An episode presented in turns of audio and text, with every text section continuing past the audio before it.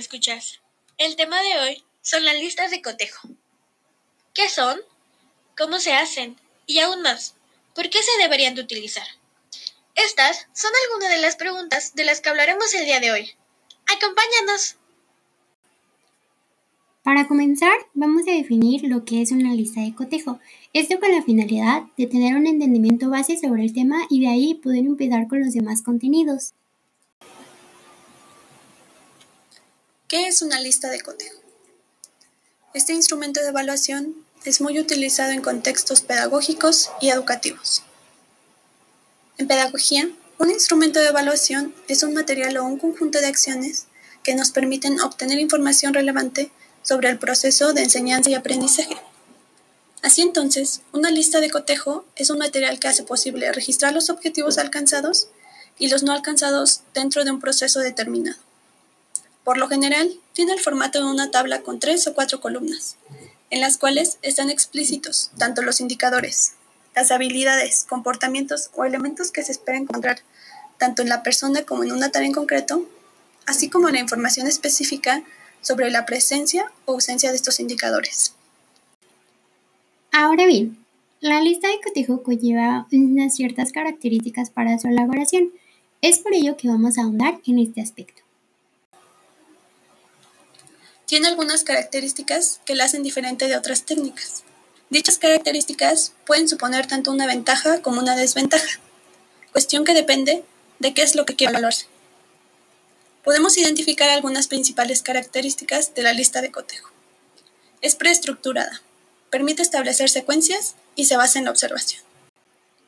Otro aspecto que tendremos que resaltar sobre las listas de cotejo es su elaboración. Para la elaboración de una lista de cotejo es necesario, número uno, exponer el objetivo de la actividad. Aquí debe informarse a los alumnos qué es lo que se quiere lograr exactamente con la actividad. Número 2. Lista de criterios a evaluar. Cada proyecto contará con una serie de partes o contenidos que tendrán un criterio de evaluación. Número 3. Asignar un valor a cada criterio a evaluar. Básicamente, es aportar un valor numérico a cada criterio para dejar claro cuál tendrá más peso en el proyecto. Ahora les mencionaremos algunas de las ventajas que tiene utilizar las listas de cotejo como instrumento de evaluación. Algunas ventajas de elaborar listas de cotejo son, número 1, son sencillas de realizar. Esto debido a que se elaboran a partir de una lista de aprendizajes esperados que los docentes tienen que llevar a cabo. Las listas de cotejo son una de las herramientas evaluativas que menos esfuerzo requieren para su preparación. Número 2. Son objetivas. Como se ha mencionado anteriormente, las listas de cotejo deben otorgar los mismos resultados con independencia de quienes sean los expertos que las rellenen. Esto es algo muy útil en un proceso tan inherentemente subjetivo como la educación, en el que la opinión de los profesores puede condicionar las notas recibidas por los alumnos. Número 3. Permiten adaptar el proceso de enseñanza. Al diferenciar claramente cuáles son las competencias que se espera que el alumno adquiera y plasmar en un solo documento cuáles de estas se han alcanzado y cuáles no, es más sencillo para el profesor saber en qué partes del temario es necesario que se centre más. Así, una vez completada la lista de cotejo, el docente puede utilizarla para cambiar su enfoque educativo y para reforzar las partes del curso que han quedado menos claras. También puede recopilarse mucha información rápida y fácilmente. Se puede documentar la ejecución de cada estudiante.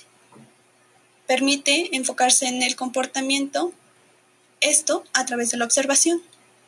Permite un registro detallado de la ejecución del estudiante, el cual muestra su avance a través del tiempo.